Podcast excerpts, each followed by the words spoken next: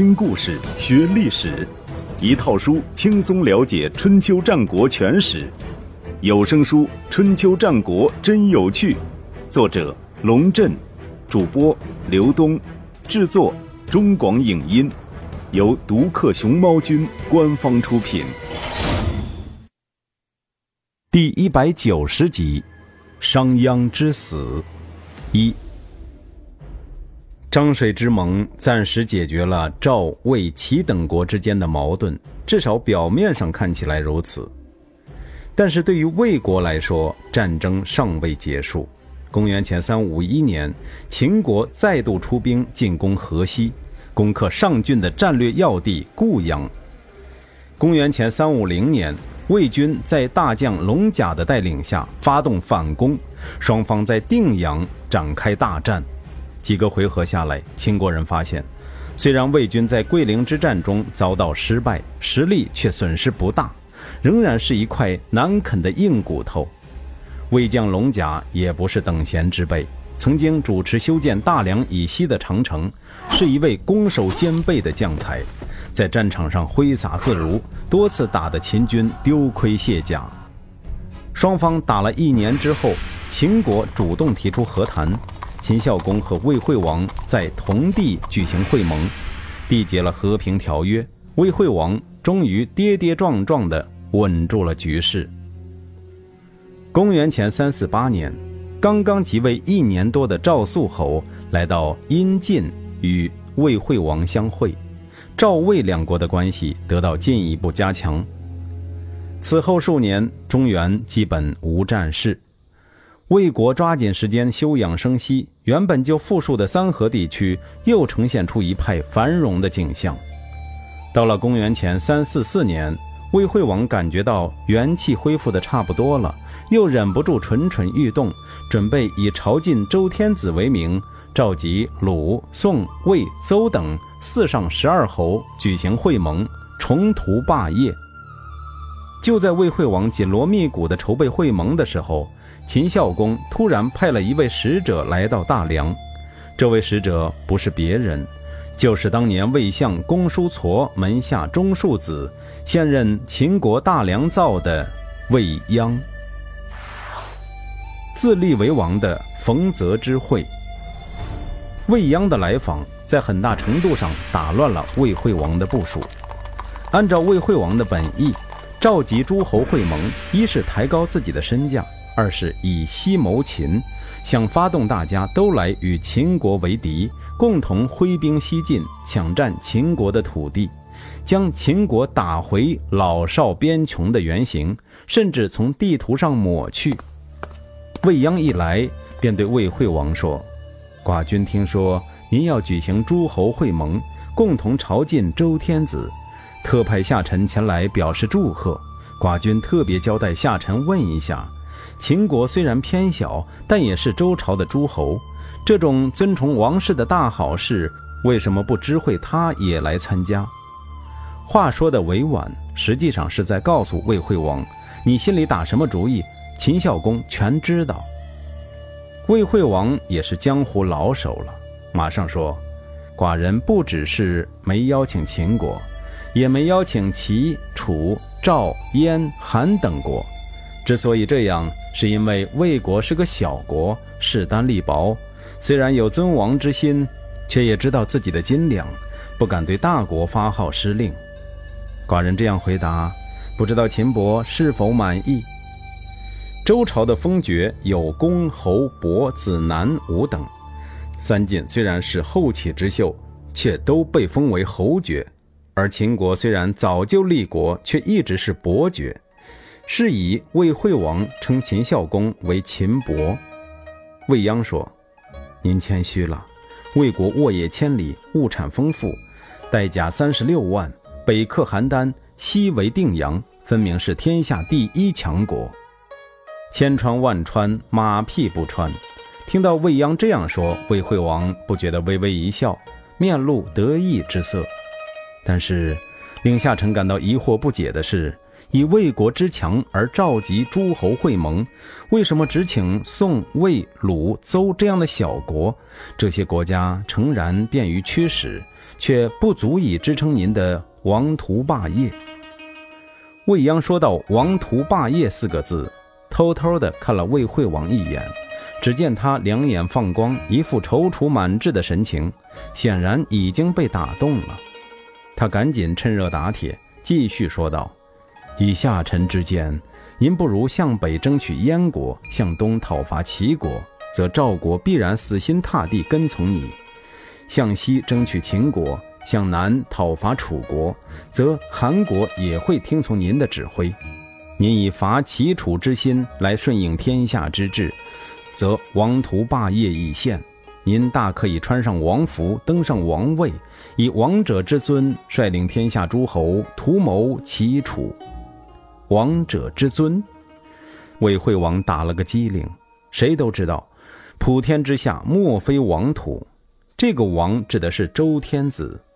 虽然自周平王东迁以来，群雄并起，早就没有人将周天子放在眼里。但是诸侯再大，也只是诸侯，最多到周天子那里讨个方伯，也就是霸主的称号，用以号令天下。还没有人敢将这个“王”字加在自己身上，当然，楚国是个例外。他一开始就自认是化外之国，还在山旮旯里茹毛饮血的时候就自封为王。中原各国打心眼里是看不起的，也是不承认的。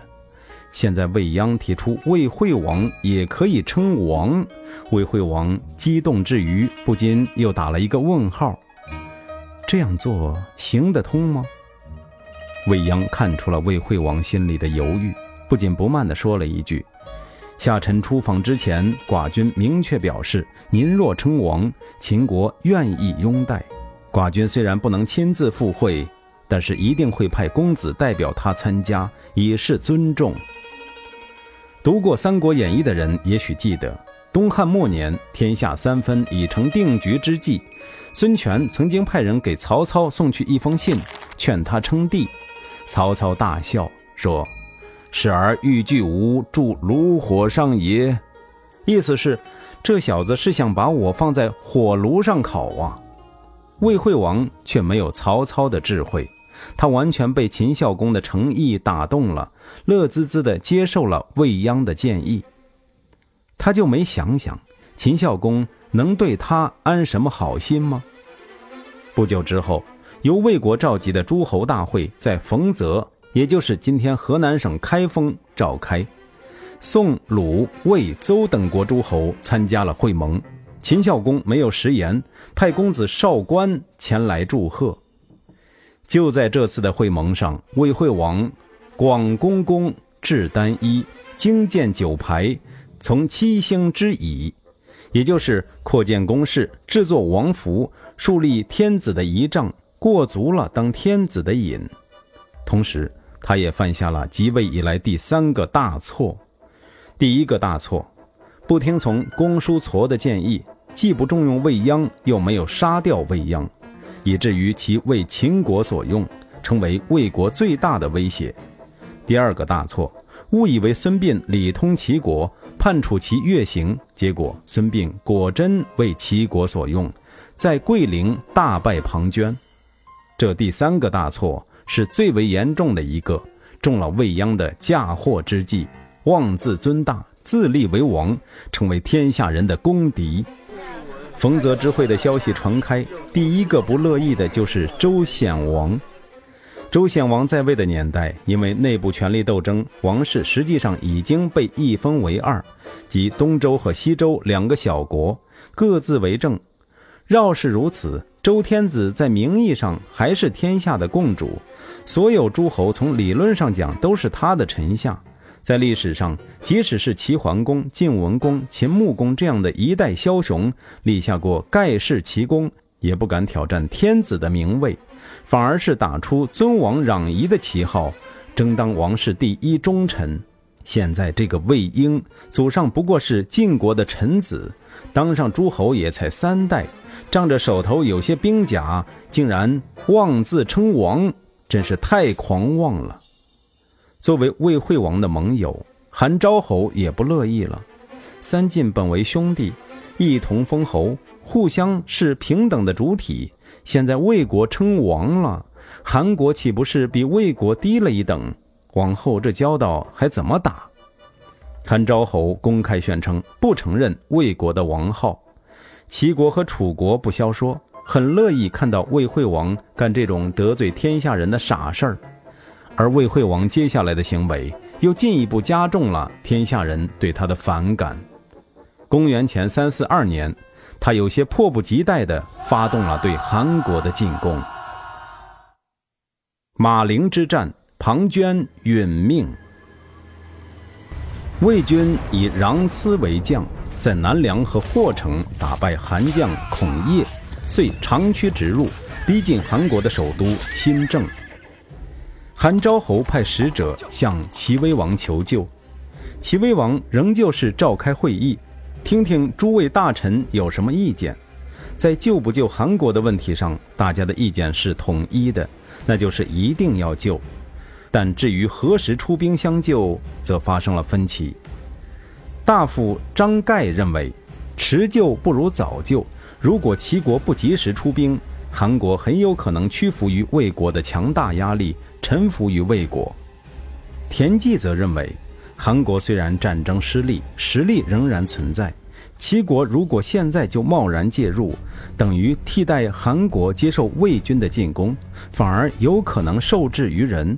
不如先静观待变。等到韩魏两军都筋疲力尽了，齐国再出手救援韩国，可以事半功倍。田忌的观点其实就是孙膑的观点。回想起来，上次魏军围攻邯郸，孙膑也是不紧不慢。他很清醒地认识到，邯郸或者新郑陷落，并不是什么不得了的事，重要的是打击魏军的有生力量。可是，张盖反驳道。一旦韩国失去信心，投降了魏国呢？魏国的力量岂不是更加强大？对齐国的威胁岂不是更大？关于这一点，田忌也想到了。他对齐威王说：“我们可以派使者去新郑，向韩侯表达救援之意，坚定其抗敌的信心。至于什么时候发兵，不要急着给他一个准确的日期，让他知道我们不会坐视不理就行了。”换而言之，先给他们画张饼充饥吧。齐威王采纳了田忌的建议，韩国人收到齐威王开来的这张见票不付的支票，如同打了鸡血一般，士气立马高涨起来。半年之间，韩军组织了五次大规模反攻，结果全失败了。公元前三四一年春天，当魏韩两军打得筋疲力尽的时候，齐国。终于出手，这一次出手仍然是田忌与孙膑这对老搭档，用的也是围魏救赵的老计谋。齐军再度越过宋魏边境，直扑魏国首都大梁。与上次不同的是，这一次魏国国内并不空虚，魏惠王马上派大子魏申为统帅，庞涓为上将军，带领十万大军迎击齐军。当然。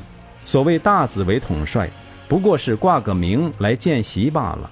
军中一切事务还是由庞涓全权负责打理，再以大子的名义发号施令。事隔十二年，鬼谷子的两位门徒再度刀兵相见。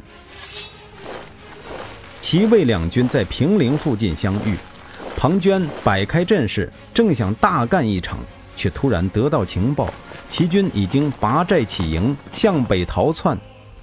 庞涓一时没弄清楚孙膑葫芦里究竟卖什么药，他小心翼翼地派出小股部队前进至齐军营地，确认没有埋伏之后，才率领大军跟进。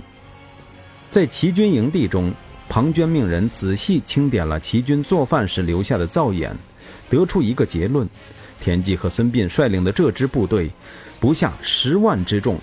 但从人数上讲，双方势均力敌。但是齐军甚至没跟魏军接触就跑了，除了怯懦，似乎找不到其他理由。孙膑这小子，还是不敢和我正面交锋啊！庞涓心里暗自得意，命令全军紧跟齐军，寻找机会决战。追了一天，庞涓再度清点齐军留下的灶眼，惊奇地发现，齐军竟然减员一半，只剩下五万多人了。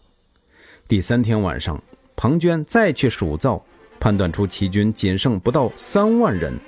毫无疑问，齐军一路北窜。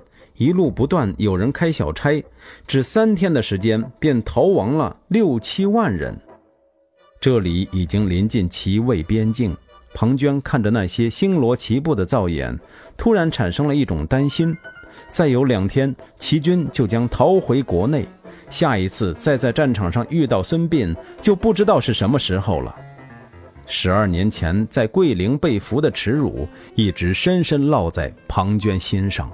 甚至连睡觉都会时常梦到当时的情景，但他始终坚持一点：当年如果不是孙膑狡诈地藏在暗处，让他放松了警惕，他绝对不会输那一仗。这就好比狮子正与狗作战，藏在草丛中的毒蛇却出其不意地咬了狮子一口，他要向世人证明，他就是那头威震天下的狮子。而孙膑不过是一条阴险狡诈的毒蛇，狮子有可能因为一时疏忽而被毒蛇咬伤，但是如果来一场面对面的决斗，狮子一定会将毒蛇碎尸万段。这一次，就让我们之间的恩怨做一个彻底的了结吧，让世人知道我庞涓才是鬼谷子最得意的门生，才是天下第一兵法家。带着这样的想法，庞涓命令步兵就地安营扎寨，自己和魏申只带着数千名精锐骑兵，快马加鞭去追击齐军。他没有意识到，这样一来，他又犯了和上一次同样的错误。庞涓轻装前进的第二天，来到了齐、魏、魏三国边境一个名叫马陵的地方。注意了，两个魏国在一起说的时候。一个是保卫的魏，那个魏国；一个是三家分晋的魏国。听众朋友一定要分清楚。马陵道路狭窄，地形险恶，路的一边是山林，另一边是深沟。庞涓抵达的时候已经是黄昏，数千名骑兵不得不下马，排成两列纵队蹒跚前行。突然间，先头部队停了下来。庞涓跑到前面一看，原来是一棵大树被砍倒了，横在路中间，将道路挡得严严实实。还愣着干什么？赶快把树搬开！庞涓吼道：“齐军这点伎俩，难道就能挡住魏国五族的步伐？”上将军，有人小声说道：“这树有点古怪。”庞涓走上前，暮色中只见那树的中段有一片树叶被剥掉，露出白白的一块，而且似乎还写着一行字。庞涓满怀疑惑，命人点燃一个火把，就着火光，一个字一个字地读道：“庞涓死于此树下。”话音未落，无数弩箭飞来，射得魏军人仰马翻，乱成一团。所谓士兵逃亡减灶，原本就是孙膑故意安排的假象。事实上，从齐军进入魏国的第一天起，孙膑就给庞涓设下了一个局。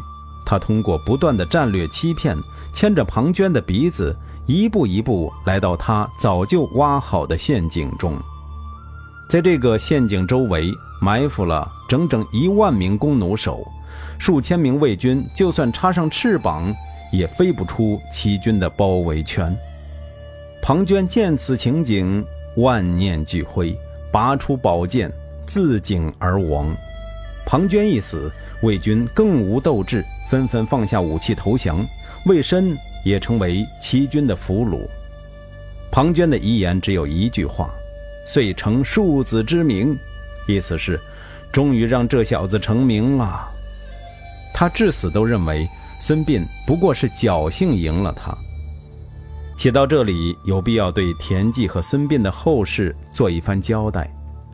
据《战国策》记载，马陵之战后，孙膑问了田忌一个问题：“将军有意干一番大事业吗？”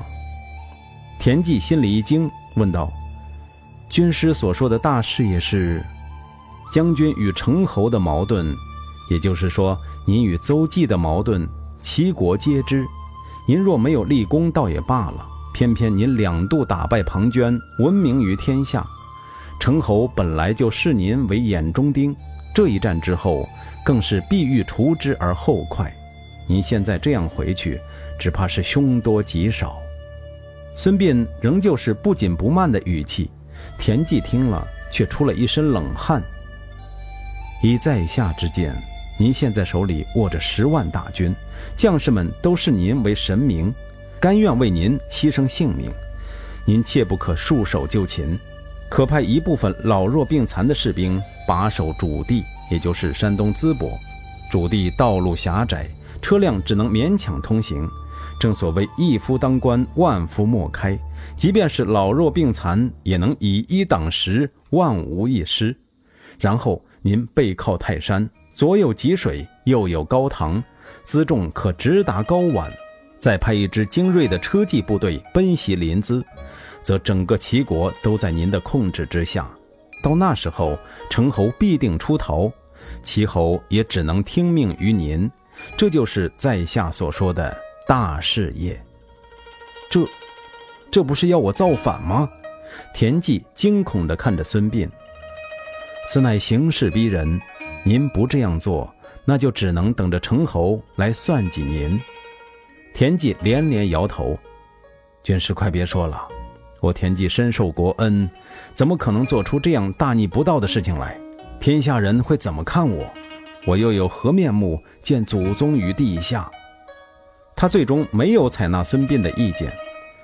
自幼受忠君爱国思想教育的田忌也许不了解，对于鬼谷子和他的门徒来说，天下就是一个棋局，帝王将相也罢，贩夫走卒也罢，不过是棋局上的棋子，在价值上没有区别。他们超脱于世事之外，略带着一丝悲悯、一丝嘲讽，甚至是一丝冷酷。致力于设计和解开一个又一个的真龙。